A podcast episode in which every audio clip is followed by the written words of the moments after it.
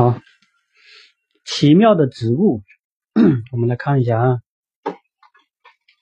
来，坐到床上来。森林的池塘里住着一名叫呱呱的小青蛙。小青蛙还有小，就是小青蛙住在池塘里面。这个池塘里面还有小鱼、小虾、小泥鳅等等，它们都是呱呱的好朋友。哪个是呱呱？嗯，这个是呱呱。嗯，然后呱呱这么多好朋友啊，小鱼、小虾，还有还有什么泥鳅啊，这么多呱呱。不是没有那么多呱呱啊，就一个呱呱，这么多呱呱，这么多好朋友。小青蛙呱呱特别喜欢家门前的一株莲花，那干净的。粉红色的花瓣，大大圆圆的绿色的叶子和纤长的柄，在呱呱眼里，莲花简直就是水中的仙女。呱呱好喜欢这朵莲花哎。他说这个莲花是水中的仙女。每当夜幕降临的时候，呱呱就会蹲在池塘的石头上，鼓动着白色的腮帮。为莲花唱着洪亮而有节奏的歌，呱呱呱呱，他就这样子唱歌。夜深，当讨厌的蚊子靠近莲花时，呱呱会毫不犹豫地伸出舌头，将蚊子一口吞进肚子里。它的舌头好长哎，这么长。他不想让蚊子，他不想让蚊子去吸这个莲花的血啊。莲，它的蚊子会吸莲花的这个枝叶，但你吸多了，这个莲花就会死掉。所以呱呱就把这个蚊子吃掉去，它守着这个莲花。一天，呱呱在森林里玩耍的时候，捡到几条紫色的丝带，它们在阳光下发出柔滑的光泽。呱呱高兴极了，摇起丝带，以最快的速度。跳回池塘，他要干嘛？嗯，哦，他要系在这个莲花上。呱呱把丝带当做礼物送给莲花，他将丝带绕在莲花的花柄和叶柄上，然后系成一个一个蝴蝶结。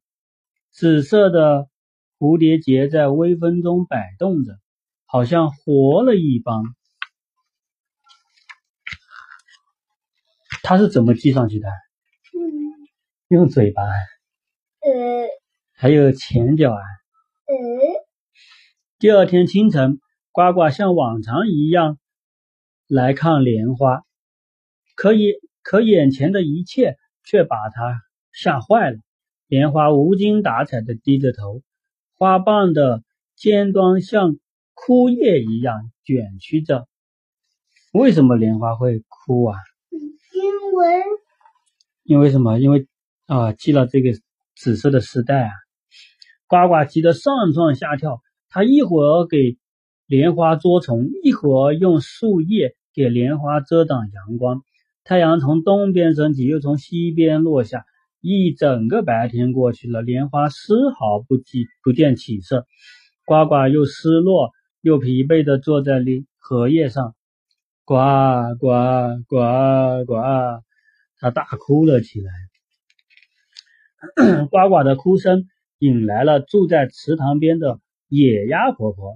野鸭婆婆问清原因后，摇晃着脑袋，仔细地观察着莲花。野鸭婆婆来了，哎呀，我知道了，都是因为这些丝带呀。野鸭婆婆说道：“丝带怎么了？”呱呱挠挠头，一脸困惑。莲花的叶柄是空心的，因为这是它用来运输空气的管道啊。现在丝带勒住了它的气管，它不能把氧气运送到根部，所以就枯萎啦。莲花这个，它这里面是空的，它要运空气到这个根里面。它才能呼吸耶。什么？莲花也需要呼吸？呱呱吃惊的问道。它没有肺，用什么呼吸呢？没有肺，用什么呼吸呢？莲花当然需要呼吸。莲花的叶子、叶柄和花柄上都有呼吸用的气孔。原来是这样啊！呱呱自责极了，都是我的错，都是我的错。知道真相后，呱呱赶忙赶忙解下丝带，还不停的对莲花道歉。你看他用解嘴巴解开这个丝带，是不是？嗯，哪里可以解开？用嘴巴解啊。然后这个丝带给了谁啊？呀，给了这个鸭婆婆。太阳再次升起的时候，莲花已经恢复到了以前的样子，呱呱脸上又露出了笑容。那些丝带呢？它们被鸭婆婆叼回了自己的巢里。野鸭婆婆家又有了新的毯子啦。她用那个做毯子。好，我们来看一下这个延展阅读。不可思议的植物，这个是什么植物啊？不知道，它会干嘛？不知道。它会吃东西，东西飞进去就会被吃掉，嗯，就是喜欢吃肉的植物。它叫猪笼草。猪笼草是一种生长在热带的食肉植物，因为它长着猪笼形状的捕虫囊而得名。它的捕虫囊里能分泌出吸引昆虫的香甜的液体。昆虫自己爬进去，或者不小心滑进去的时候，那个捕虫囊它就会关住，哎，然后就会被囊内的消化液慢慢的消化掉。然后这种这个这个会行走的植物，它叫卷柏。卷柏是一种会行走的植物，在缺水的情况下，卷柏会将根从土壤中抽离出来，将枯黄的身体卷曲成一团。当它在风的作用下移动到水源的地方时，又会再次扎根生长，变回绿色。没水喝了，它就它就会从土里面卷成一团，然后然后跑跑跑跑跑到有水的地方，它就把根扎到土里面去，又喝水，它又有能长哎。啊，这个是什么植物啊？这个是石头石生花，最会伪装的植物。石生花是一种原产于非洲南部的多肉植物，也是植物界里名副其实的伪装大师。